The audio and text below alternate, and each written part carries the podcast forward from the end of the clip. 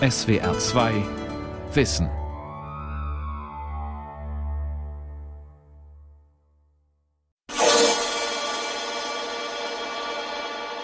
Lithe and listen, gentlemen, the be of freeborn blood. I shall tell you tale of a good yeoman. His name was Robin Hood. Robin was a proud outlaw whilst he walks on grun, so courtesy an outlaw as he was one, was never none found. So beginnt die Ballade von Robin Hood, dem legendären englischen Outlaw aus dem 13. Jahrhundert.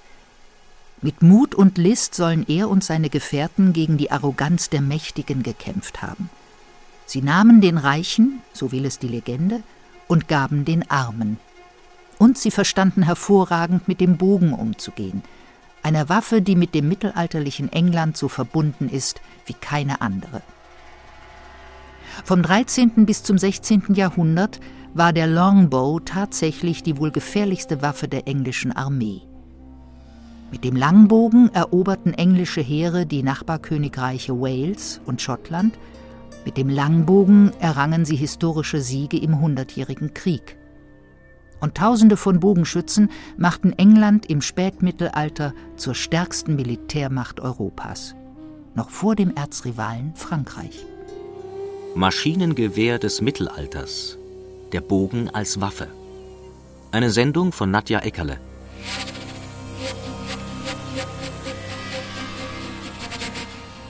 Azincourt, ein Dörfchen im nordfranzösischen Pas-de-Calais mit ein paar Dutzend Häusern und einem Museum. Um den Ort reife Getreidefelder und sattgrüne Wiesen. Kühe weiden im Regen. Ein kleiner Gedenkstein erinnert in der ländlichen Idylle hier an eine der blutigsten Schlachten des Hundertjährigen Kriegs am 25. Oktober 1415. Was damals geschah, ist bis ins Detail bekannt, denn die Schlacht von Azincourt ist eine der am besten dokumentierten des Mittelalters und eine der bedeutendsten der Militärgeschichte. In regnerischer Nacht, die den Kämpfen vorausgeht, lagern zwei sehr ungleiche Heere in Hörweite voneinander. Ein französisches Ritterheer von etwa 20.000 Mann, zwei Drittel davon in schweren Rüstungen, zu Pferde und zu Fuß. Es sind vor allem Angehörige des Hochadels mit ihrem gleichfalls adligen Gefolge, geübt im ritterlichen Nahkampf Mann gegen Mann. Die englische Invasionsarmee, die sie aufhalten wollen, ist mit etwa 10.000 Mann nur halb so groß und hat in ihren Reihen vor allem walisische und englische Bogenschützen. Die meisten von ihnen sind Bauern, die den französischen Adligen nicht als ernstzunehmende Gegner gelten. Und den Bogen als Waffe verachtet ein Franzose von Stand damals. Der Historiker Berthold Seewald hat sich eingehend mit dem Langbogen im Mittelalter befasst. Der Bogen in der europäischen oder abendländischen äh, Zivilisation ist immer die Waffe des nicht satisfaktionsfähigen. Ein Ritter, ein schwerer Panzerreiter, für den ist die Taktik des Bogenschützen unehrenhaft. Unehrenhaft deswegen, einmal, er kämpft nicht Mann gegen Mann, sondern auf der Distanz. Und zum Zweiten, ein schwer gepanzerter europäischer Ritter hat das Ethos, sich niemals zurückzuziehen. Dennoch fürchten die französischen Ritter die Gefährlichkeit der englischen Langbögen.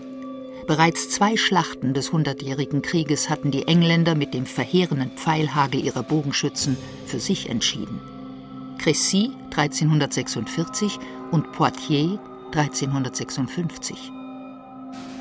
Im Morgengrauen des 25. Oktober 1415 versuchen Abgesandte beider Heere ein letztes Mal zu verhandeln.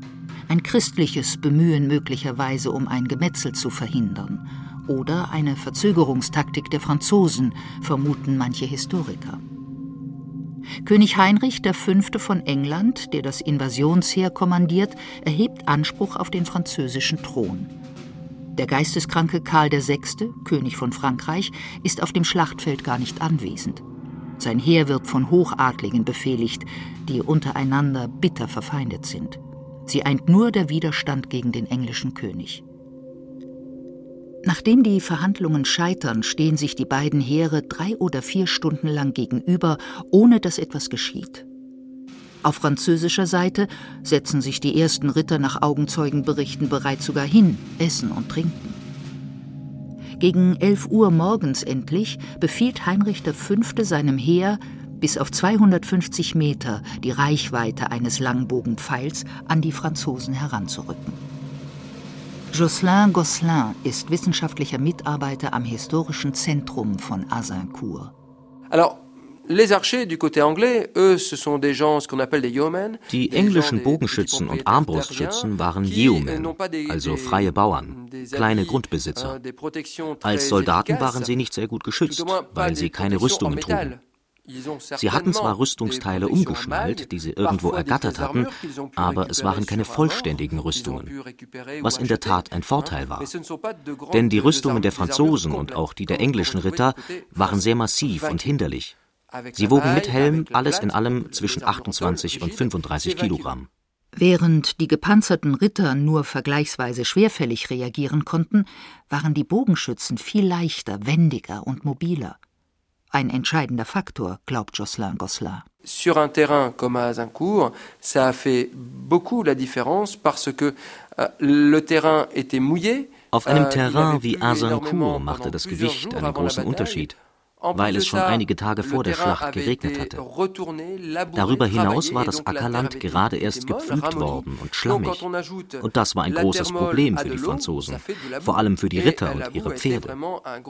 Die Bogenschützen kamen im Schlamm besser voran und sie konnten viel Schaden anrichten bei der französischen Kavallerie. In den ersten Momenten der Schlacht verschoss jeder Bogenschütze etwa zehn Pfeile pro Minute. Man schätzt, dass unter den rund 10.000 Engländern 6.000 Bogenschützen waren. Euh, Und wenn jeder dieser 6.000 Bogenschützen zehn Pfeile in der Minute abfeuerte, dann waren das 60.000 Pfeile in der ersten Minute. Und das ist eine enorme Zahl. Donc c'est vraiment énorme.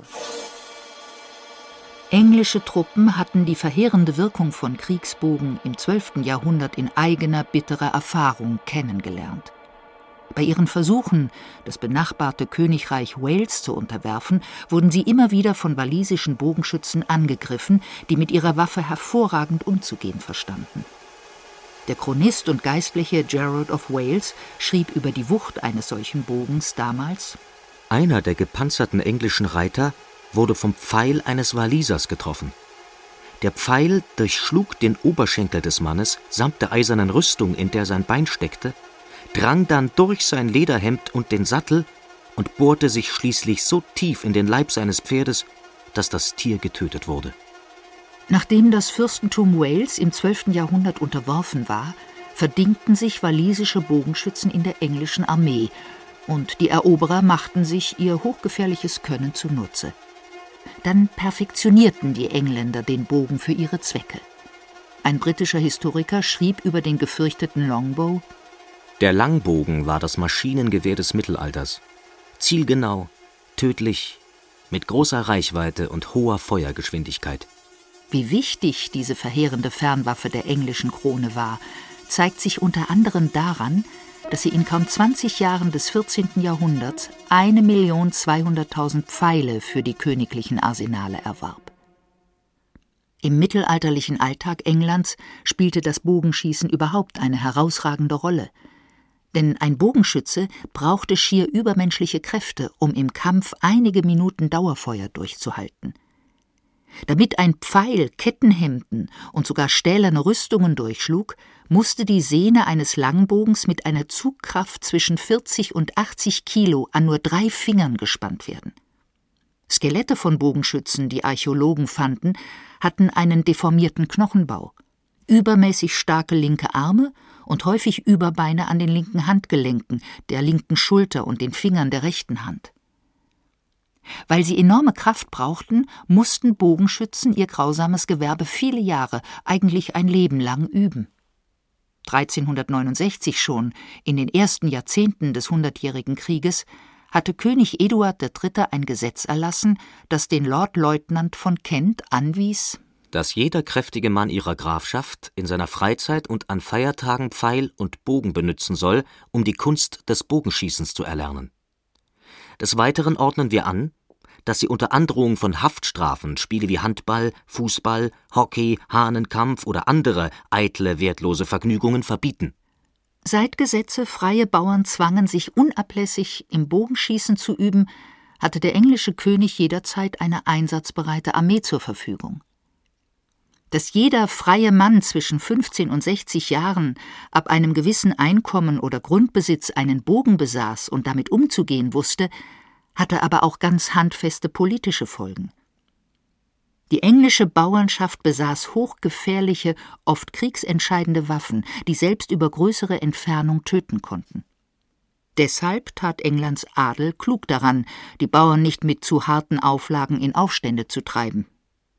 Diese Yeomen waren ein nicht zu unterschätzender Machtfaktor der mittelalterlichen englischen Gesellschaft, und der Adel war sehr viel mehr als in Kontinentaleuropa gezwungen, Zugeständnisse zu machen und sich mit ihnen zu arrangieren. Um im Kampf nicht jeden Pfeil einzeln aus dem leinernen Köcher nehmen zu müssen, den sie am Gürtel trugen, steckten englische Langbogenschützen meist einen ganzen Strauß Pfeile vor sich in die Erde. So erhöhten sie ihre Feuergeschwindigkeit und erzielten noch einen weiteren gefährlichen Effekt. Die Wunden, die diese erdigen Pfeilspitzen schlugen, waren hochgradig infektionsgefährdet. So konnte selbst eine leichte Pfeilverletzung tödlich für den Gegner sein. Auf dem Schlachtfeld von Azincourt schießen 6000 englische und walisische Bogenschützen gleichzeitig ihre Pfeile ab. Die französischen Gepanzerten hören unter ihren schweren Helmen ein rasant lauter werdendes bedrohliches Schwirren und dann ein nervenzerreißendes metallisches Klirren auf ihren Rüstungen.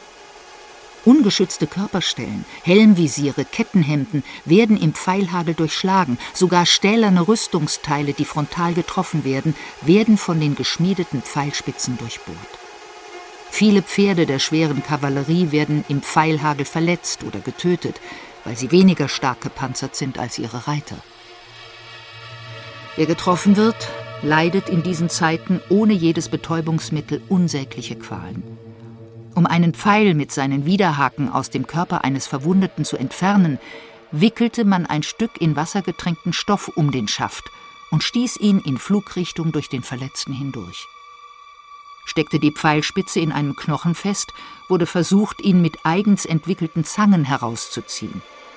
Die Wunden wurden mit einer Mischung aus Getreidebrei, Honig und aus Lärchenharz gewonnenem Terpentin behandelt und dann verbunden. Die Chancen einer Infektion oder dem Wundbrand zu entgehen waren dennoch gering.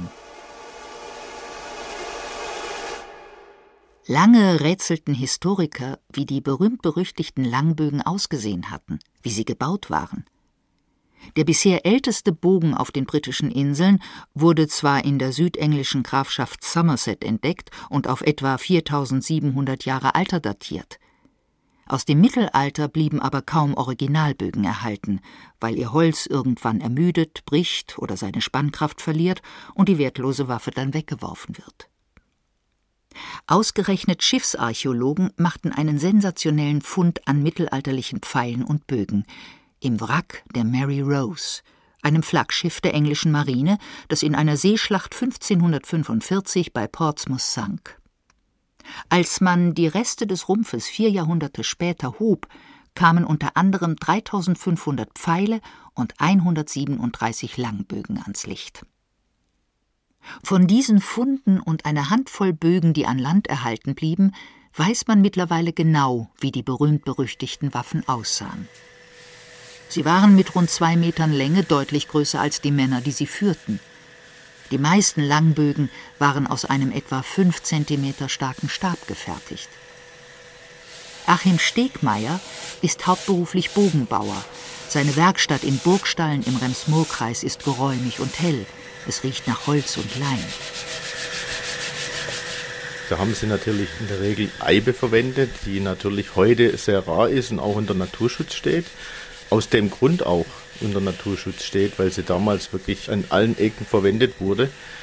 Wenn man jetzt zurückgeht zu den früheren Schlachten in England oder in Frankreich, wo ja dann tausende Bogenschützen ihre Bogen verwendet haben, da hat man jede Menge Holz gebraucht und es war ja wirklich ein Export-Import-Gut. Also es hat so viel Ware mit Eibehandel ausgemacht, das Ganze, das kann man sich gar nicht vorstellen. Und heute hat man wenig Eiben im Wald als Wildwuchs zu sehen. Also es gibt es da fast nimmer, außer bestimmte Ecken in Deutschland. Die Eibe, englisch Yew, ist ein Baum aus langsam wachsendem Hartholz, der im regnerischen Schottland ebenso gedeiht wie in der Sommerhitze Griechenlands oder in kühlen Alpentälern. Ihre Elastizität und Bruchfestigkeit macht die Eibe zum idealen Bogenholz.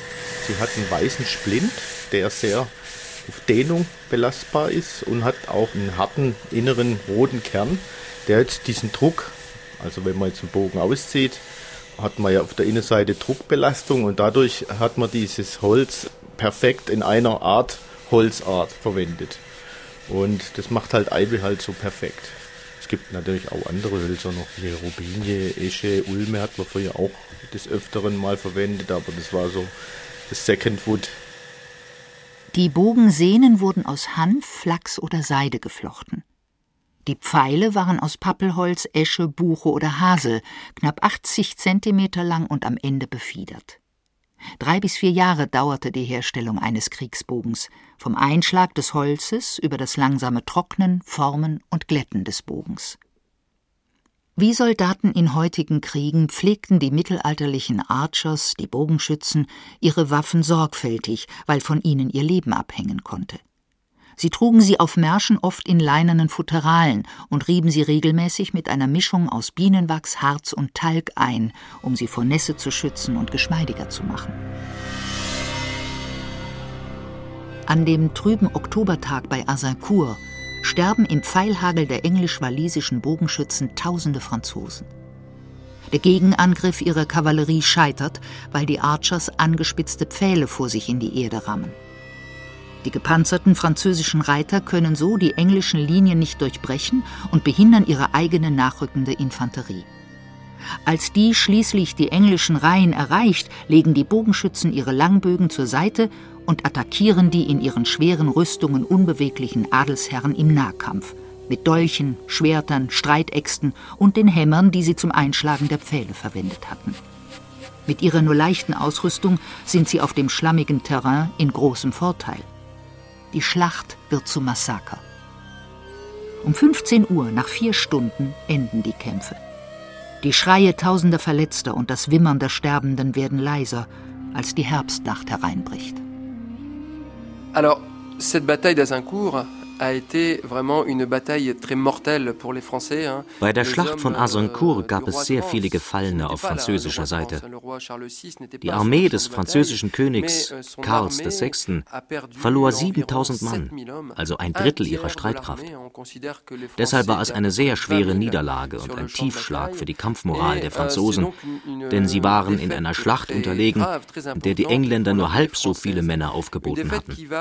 Und darüber hinaus waren die meisten Engländer keine gepanzerten Ritter, es waren einfache Bauern und keine edlen Herren. In den Angriffen dieser freien englischen Bauern kommt fast die gesamte Elite der französischen Armee ums Leben. Der Connetable, der französische Oberbefehlshaber, fällt im Kampf und mit ihm drei Herzöge, 90 Edelleute und 1500 Ritter. Militärisch liegt Frankreich so am Boden, dass Heinrich V. von England sich fünf Jahre später zum Nachfolger des französischen Königs erklären kann. In seiner Heimat England wird Azincourt zum nationalen Mythos stilisiert. Und die Schlacht lässt auch den englischen Langbogen, den Longbow, zum Mythos werden. Die ebenso schlichte wie verheerende Waffe fasziniert den Historiker Berthold Seewald, der den mittelalterlichen Bogen erforscht hat und ihn für weniger verheerend hält, als die Legenden es darstellen. Es gibt im Grunde nur drei große Schlachten, wo immer gesagt wird, dass Langbogenschützen den Ausschlag gegeben haben. Das ist Crécy, Poitiers und Agincourt. Und Agincourt ist wahrscheinlich eine, spielt eine Sonderrolle. Ich glaube, wie gesagt, in der ersten Phase des Hundertjährigen Kriegs ist das absolut keine Frage, einfach aus dem Grunde, weil die Ritterschaft noch mit Kettenhemden ausgerüstet ist. Das heißt, mit einem Bogen kann man relativ schnell ein Kettenhemd durchschießen. Ob die Panzerung 50 Jahre später, 1415, ob sie das noch so hingekriegt haben, ist die Frage. Es gibt also auch eine Fülle von Autoren, die das bestreiten. Die Ritter sind besser gepanzert. Sie wissen um die Geschichten von Crécy und Poitiers. Und wenn dann so ein Schwall von Pfeilen auf sie abgeschossen wird, dann bedrückt das. Man weiß, was sozusagen einer früheren Generation passiert ist. Aber ob die Bogenschützen wirklich die großen Todesmassen produziert haben, also den französischen Adel wirklich abgeschlachtet haben, ist die Frage, oder ob es nicht einfach ein gut gewähltes Verteidigungsfeld war. Es war eine gute Schlachtordnung, es war ein großer Feldherr, der sie geführt hat. Und die Franzosen haben einfach unheimlich viele Fehler gemacht. Also nach Lage der Dinge, ich glaube an den Mythos, aber ich glaube nicht unbedingt an die Superwaffe des Langbogens. Robin stood in Barnesdale and lent him to a tree, and by him stood little John, a good yeoman was he. And also did good Scarlock and Much the miller's son. There was none such of his body, but it was worth a grum. Die mittelenglische Ballade A Jest of Robin Hood stammt aus der Zeit um die Schlacht von Azincourt und gilt als der erste Quellentext zu Robin Hood. In acht Liedern mit 465 Strophen erzählt die Ballade von den Taten des Outlaw im 13. Jahrhundert. Gemeinsam mit seinen Gefährten soll er gegen den herzlosen Sheriff von Nottingham, einen hohen Verwaltungsbeamten in Yorkshire, gekämpft haben. Robin Hood, der Mann außerhalb des Gesetzes, ist historisch zwar nicht dokumentiert, hat wohl aber tatsächlich gelebt, vermuten Historiker.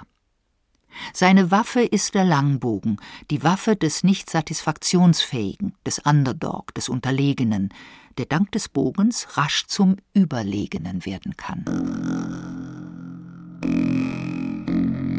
Mitte des 14. Jahrhunderts wird Eibenholz auf der Insel knapp und die Engländer beginnen, den begehrten Rohstoff aus Kontinentaleuropa einzuführen. Ein Importgeschäft, das zunächst kaum lohnt, da der englische König die Preise für Bogen per Gesetz niedrig hält, damit möglichst viele seiner Untertanen der Trainingspflicht für Bogenschützen nachkommen können. Als England sich Ende des 15. Jahrhunderts in den Rosenkriegen zerfleischt, bleibt der Nachschub an Eibenholz aus. König Eduard IV. befiehlt erneut die Trainingspflicht für Bogenschützen, aber er lässt nun neben Eibe auch andere, billigere und leichter verfügbare Bogenhölzer zu. 1472 schreibt das Gesetz von Westminster vor Jeder Engländer oder Ire, der in England wohnhaft ist, soll einen Bogen für seine Größe aus Eibe, Hasel, Esche oder Goldregen oder einem anderen tauglichen Holz besitzen. Vor jeder Stadt sind Trainingsstätten einzurichten, zum Zwecke des Übens in freier Zeit und an Feiertagen. Jede Person von kräftiger Statur und gesundem Körper soll ihren Bogen gebrauchen, weil die Verteidigung des Landes allein in den Händen der Bogenschützen liegt. Der stete Nachschub an Eibenholz ist für England längst eine Frage der nationalen Sicherheit, würde man heute sagen. Wer Wein nach England importieren will, ein sehr lukratives Geschäft, der ist durch königliches Dekret dazu gezwungen, jedem Weinfass zehn Eibenstangen beizulegen. Am begehrtesten ist Eibenholz aus Spanien und Portugal. Der Handel mit dem militärisch bedeutsamen Rohstoff floriert aber auch entlang einer Route von den Alpen über die Donau und die Schwäbische Alb zum Neckar, rheinabwärts zum Seehafen Antwerpen und schließlich per Schiff nach England. Die Eibenbestände auf dem europäischen Festland halten der enormen Nachfrage aus England freilich nicht lange stand. 1562 sendet der Herzog von Bayern ein langes Bittschreiben an Ferdinand I., den Kaiser des Heiligen Römischen Reiches, er möge das Fällen von Eiben unterbinden. In bayerischen Wäldern sei großer Schaden entstanden, ihre Wipfel seien vielfach zerstört und Sturmwinde fällten oft auch benachbarte Bäume. Langsam aber sicher ging England der Rohstoff aus, auf dem seine militärische Macht baute. Militärisch hatte der Langbogen schon gegen Ende des Hundertjährigen Krieges etwas von seinem furchtbaren Ruf verloren. In der Schlacht von Patay, nördlich der Stadt Orléans 1429, hatte sich das Blatt gegen England gewendet. Die Franzosen hatten ihre Lehren aus der verheerenden Niederlage von Azincourt gezogen. Bei Patay hatten die englischen Bogenschützen gerade damit begonnen, angespitzte Pfähle in den Boden zu rammen, mit denen sie ihre Reihen gewöhnlich gegen Angreifer schützten. Während dieser Vorbereitungen geriet ein kapitaler Hirsch auf das künftige Schlachtfeld. Die Bogenschützen wurden zu Hunderten vom Jagdfieber gepackt, brüllten einen Jagdruf heraus und verrieten den Franzosen so ihre Position. Die griffen sofort mit gepanzerter Kavallerie an und metzelten die ungeschützten Engländer zu Tausenden nieder. Spätestens mit dieser Schlacht begann der langsame Abstieg des Bogens als Kriegswaffe des europäischen Mittelalters. Die Eibenvorkommen in weiten Teilen Europas waren heruntergewirtschaftet. Der Baum war aus den meisten Wäldern so gut wie verschwunden. Mit Fortschritten der Verhüttungstechnik und Metallbearbeitung gelang es Waffenschmieden immer leichtere und gleichzeitig härtere Rüstungen herzustellen, die von Pfeilen kaum noch durchschlagen werden konnten. Feuerwaffen breiteten sich aus, die dem Bogen aus mehreren Gründen überlegen waren. Ihre Kugeln durchdrangen auch die stärksten Panzerungen, und Gewehrschützen brauchten weniger Körperkraft und mussten nicht viele Jahre lang trainieren, bis sie ihre Waffe beherrschten. Was die Feuerkraft anging, blieb der Bogen den ersten Gewehren, den Feuerlanzen, Donnerbüchsen, Arkebusen und Musketen freilich noch viele Jahrzehnte lang überlegen. Sir John Smythe, Botschafter in den Diensten von Elisabeth I., Königin von England, schrieb im 16. Jahrhundert Bogenschützen verschießen vier oder fünf Pfeile, bevor ein Arkebusenschütze eine einzige Kugel abgefeuert hat. Doch die Waffe, die England einst mächtig gemacht hatte, wurde immer seltener verwendet. 1642, während des englischen Bürgerkrieges, ist zum letzten Mal urkundlich erwähnt, dass englische Truppen Bogenschützen in ihren Reihen hatten.